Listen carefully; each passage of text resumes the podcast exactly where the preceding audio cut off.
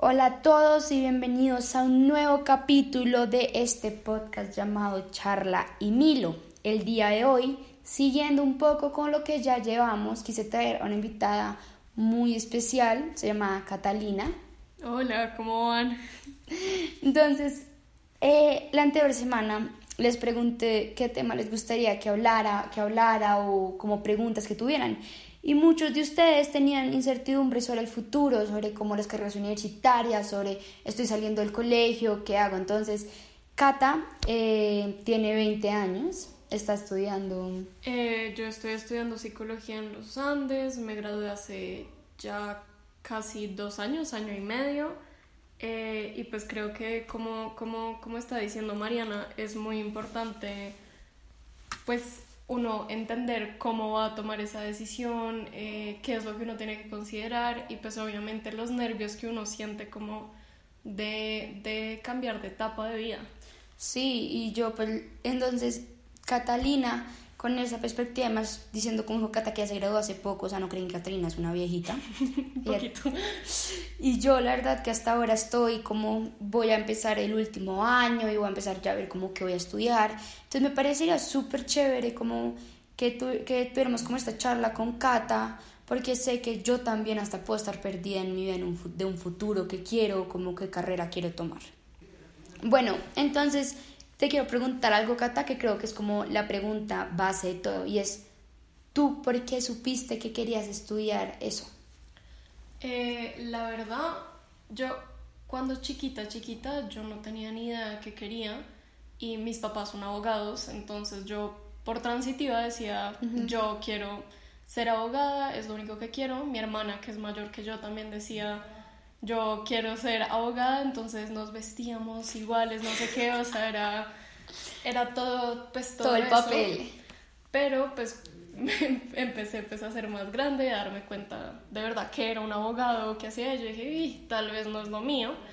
Y ahí pues con cosas muy chiquitas, pero como en el colegio las cosas que se me facilitaban eran normalmente las humanidades, y siempre, más allá de que además se me fa- facilitara, era lo que me gustaba, era lo que disfrutaba, Ok. que no me parecía tedioso en el colegio.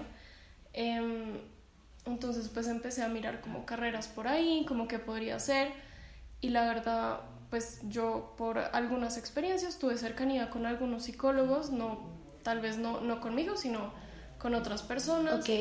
Y como que empecé a, a interesarme, entonces empecé a leer qué hacía un psicólogo, cuáles eran las ramas, y solo todo lo que leía era como, de verdad, me encanta. La verdad, yo nunca tuve muchas carreras en mente. Sí, sí, sí.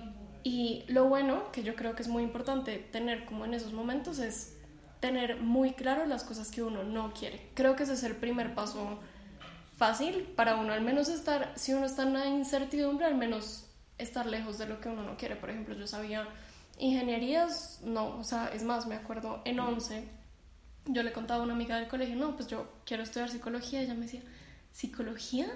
O sea, ¿a ti qué te pasa? ¿A ti te va demasiado bien en cálculo, en no sé qué? Pero no era lo que tú querías, no era lo que te apasionaba. Exacto, y yo decía como yo, yo no puedo ir con esa lógica de si soy buena en esto, pues entonces me voy a ir por allá porque simplemente no, no, no me veía en un futuro haciendo eso, no, no me veía de verdad apasionada por eso.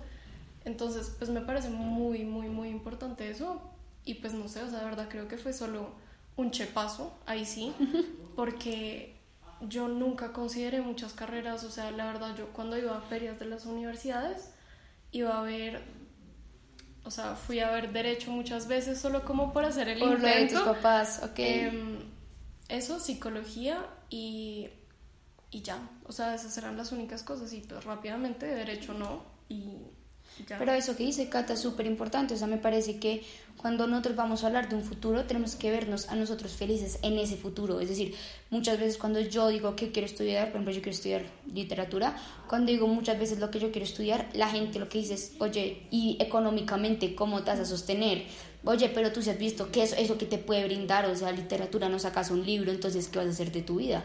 Y me parece que eso es lo que nos terminamos guiando, más no escuchándonos a nosotros mismos, como dice Cato, o sea, tener claro lo que a uno le gusta. Y si al menos no tienes claro lo que te gusta, saber que no te gusta.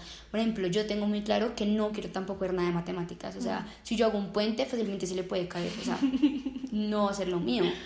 Pero me parece muy interesante eso. Y Cata, y cuando tú empezaste a ver esto de psicología que tú dijiste, ¿por qué escogiste la, eh, la universidad en la que estás? O sea, ¿qué fue lo que te llevó? ¿O tú hiciste más entrevistas? ¿O fue por el punto de vista de cada universidad la que te llevó? Pues al principio yo, la verdad, las únicas universidades que consideré fue la Javeriana y los Andes. Eh, la Javeriana, conozco mucha gente que ha estudiado psicología allá y me decían, para psicología es la mejor, tiene un enfoque súper social, que en verdad es lo que a mí más me gusta.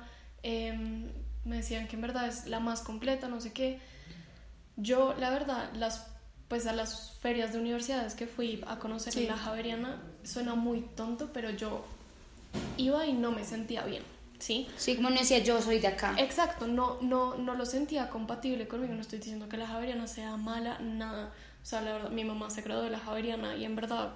Claro, es más como parece- tu punto de vista. Pero es mi punto de vista y como yo me sentía. En cambio, cuando fui a los Andes, primero ya en sí la universidad me encantó. Yo decía, el campus lo amo, o sea, todo me parecía muy chévere y me imaginaba a mí en ese sitio. Y después, pues cuando ya fui a las charlas a ver cuáles eran los enfoques, me di cuenta que tenía algo que, que es que tenía dos enfoques diferentes, no solo como en la Javeriana que se basaba solo en lo social, esto se basaba en lo clínico y en lo social, que a mí me parecía lo máximo para yo después en un futuro en verdad poderme decidir con una imagen completa de las cosas. Claro.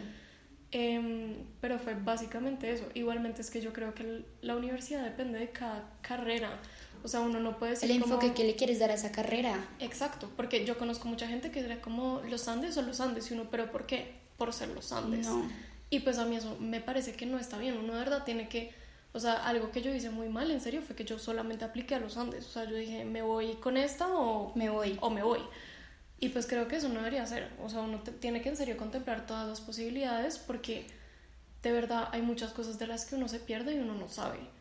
Entonces sí, o sea, eso me parece muy importante. Sí, o sea, es como escoger la universidad al final, no simplemente por el nombre de esa universidad, sino por el enfoque que te quiere dar tú, como dice Catalina, si tú te imaginas estudiando en esa universidad, es como cuando mm, tú te enamoras de algo, es igual que enamorarse del futuro de uno, uno, de enamorarse de su carrera.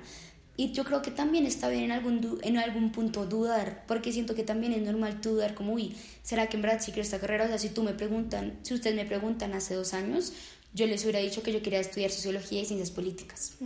Y hoy en día les digo que no, que no me veo tanto ahí. Y es lo que yo, yo creo que es como lo aquí lo más grande, aprender, como dijo Cata, como con el ejemplo que ella dio de sus papás. Muchas veces pensamos que es algo, pero hay que acordarnos que la vida no es así, o sea, la vida no es los planes que nos lleva hechos y se cumplen, muchas veces nos desviamos o muchas veces nos encontramos en algo diferente. Total, y creo que eh, eh, es lo que dices, está muy bien dudar y creo que además es muy importante dudar porque muchas veces, por ejemplo, un amigo mío decía toda la vida derecho, derecho, derecho, derecho y él dijo derecho, aplicó a universidades, yo quiero entrar a derecho y un semestre antes dijo tal vez no es eso, o sea, yo quiero estudiar otra carrera que era filosofía. Dijo, yo me quiero ir por ahí, pero como estaba tan en serio derecho, derecho, derecho, pues no se había dado cuenta que en verdad lo que disfrutaba ni siquiera era eso. Entonces creo que de verdad es muy importante uno ponerse en perspectiva, ¿por qué estoy diciendo que quiero una, esta carrera? Y uno cuestionarse a uno mismo, porque es que al fin y al cabo sí es una decisión muy importante. Claro, yo soy fiel creedora de que si uno el día de mañana se equivoca de carrera, uno debería poder cambiarse de carrera tranquilo.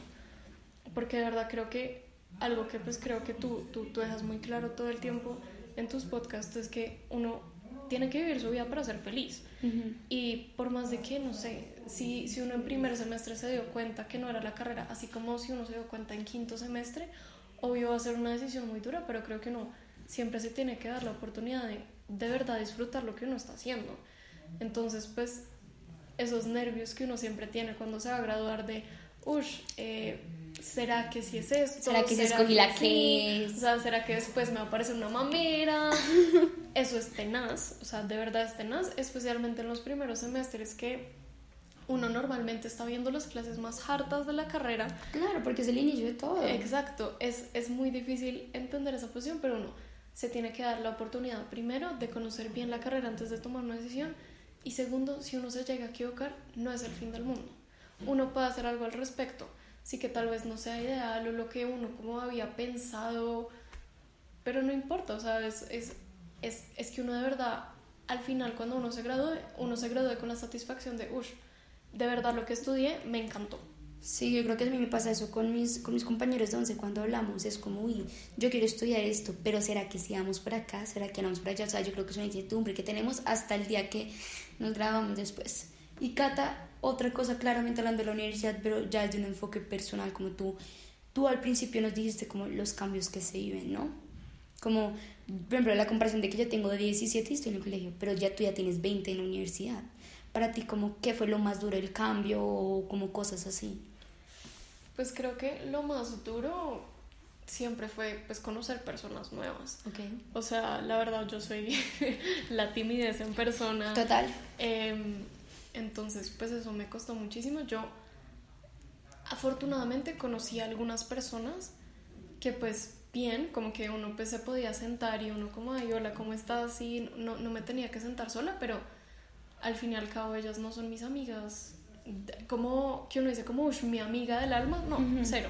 Son conocidas, pero yo, o sea, esto sí ya es mi experiencia personal, por lo que digo, yo soy súper tímida y tuve de verdad la fortuna de conocer a una amiga, o sea, yo en todo lo que llevo de la universidad he hecho tal cual una amiga. Y además me imagino que en virtual debe ser más difícil. y en virtual es, es fatal porque, pues, uno Puede que en este momento, como yo sí alcancé a, a, tener pues semestres presenciales, yo ya sé quién es la gente, pero yo pienso las personas que están en primer semestre en este momento, muy duro. O sea, si yo de verdad la, la sufrí presencialmente, no quiero saber cómo es esto porque debe ser súper incómodo. O sea, de verdad, no sé, encontrar gente igual, pues entonces sí, creo que es muy, muy duro, pero creo que también es lograble. O sea, de las personas que conozco que empezaron este semestre, me han dicho que obviamente es terrible, pero que pues obviamente los profesores ayudan a que uno tenga pues trabajos en grupo, eh, pues ya arreglados con gente pues que obviamente uno no conoce y uno ahí de alguna manera u otra va conociendo gente. Obviamente no es lo ideal ni es lo más fácil, pero creo que también es muy posible obviamente otra de las cosas más importantes de la universidad es como acoplarse al ritmo.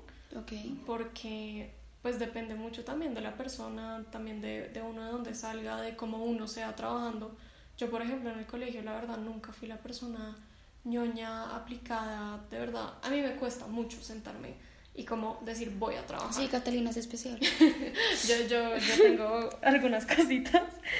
Eh, pero creo que es muy importante desde un principio cambiar el chip y decir, ya no estoy en el colegio, voy a ponerme la 10 porque si no es muy fácil quedarse con ese ritmo que uno de pronto como yo, uno tenía en el colegio mucho más despacio, mucho más pues relajado.